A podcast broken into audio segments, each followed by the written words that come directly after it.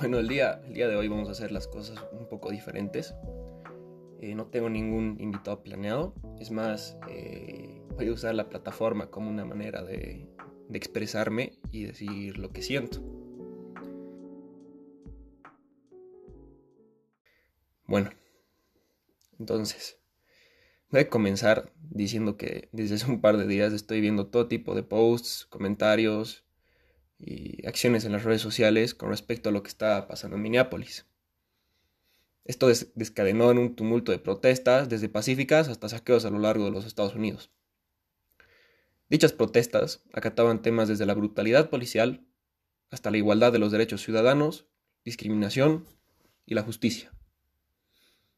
Quiero recalcar que no está mal que la gente apoye una causa. Es más, yo pienso que Mientras más causas y movimientos uno apoye, o sea, bárbaro, mejor. Pero hay que tomar en cuenta que acontecen distintos sucesos en nuestro país, como en otros, que merecen el mismo o mayor nivel de importancia. Y estás preguntándote por qué. Bueno, pues porque suceden acá, en nuestro territorio, queramos o no, es el lugar donde nos educamos, trabajamos, y algún día la mayoría de nosotros va a tener familias y va a criar hijos. Mi objetivo no es el de reprochar el que uno apoye o no a lo que está sucediendo en Estados Unidos, sino el de poder dar a conocer mi punto de vista.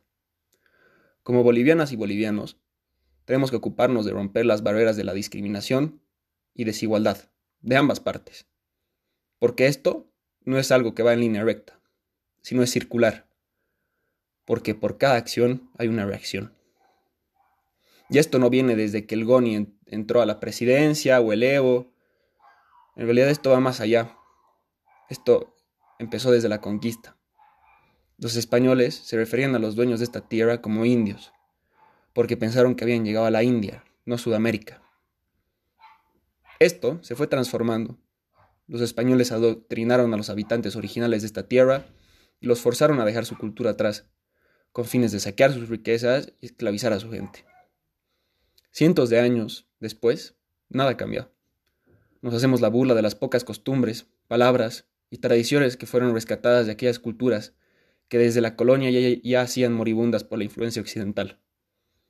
Esto desencadenó una respuesta por parte de los diferentes grupos, causando violencia, intolerancia y otras formas de racismo hacia las personas blancas, personas morenas, personas de todo tipo. Hay, hay muchos tipos de formas de vulneración a la identidad cultural, pero esto no va por una parte, sino por ambas. Bolivia es una tierra mezclada, entrelazada. La mayoría de las personas son descendientes de mestizos, criollos, quechuas, aymaras, guaraníes, puta, etc. Mil razas hay en Bolivia. Al insultarnos unos a los otros, nos estamos insultando a nosotros mismos. Yo no soy perfecto. También me he equivocado, me sigo equivocando hasta el día de hoy. Yo creo que nadie lo es. Solo los dioses que nos observan arriba en el cielo, el universo, Brahma, no sé, Jesús, ellos son perfectos. Nosotros no. Eso es lo bonito, porque nos ayuda a crecer, a cambiar, a transformar nuestras perspectivas y puntos de vista.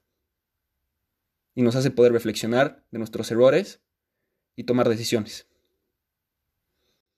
Deberíamos aspirar a ser mejores personas, mejores seres humanos. De nada sirve ir a la misa todos los domingos si uno no hace actos de caridad, empatía, contrición y amor al prójimo.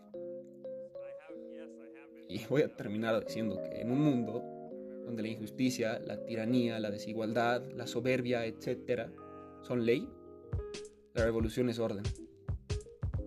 Una revolución es la forma de pensar, sentir y de actuar.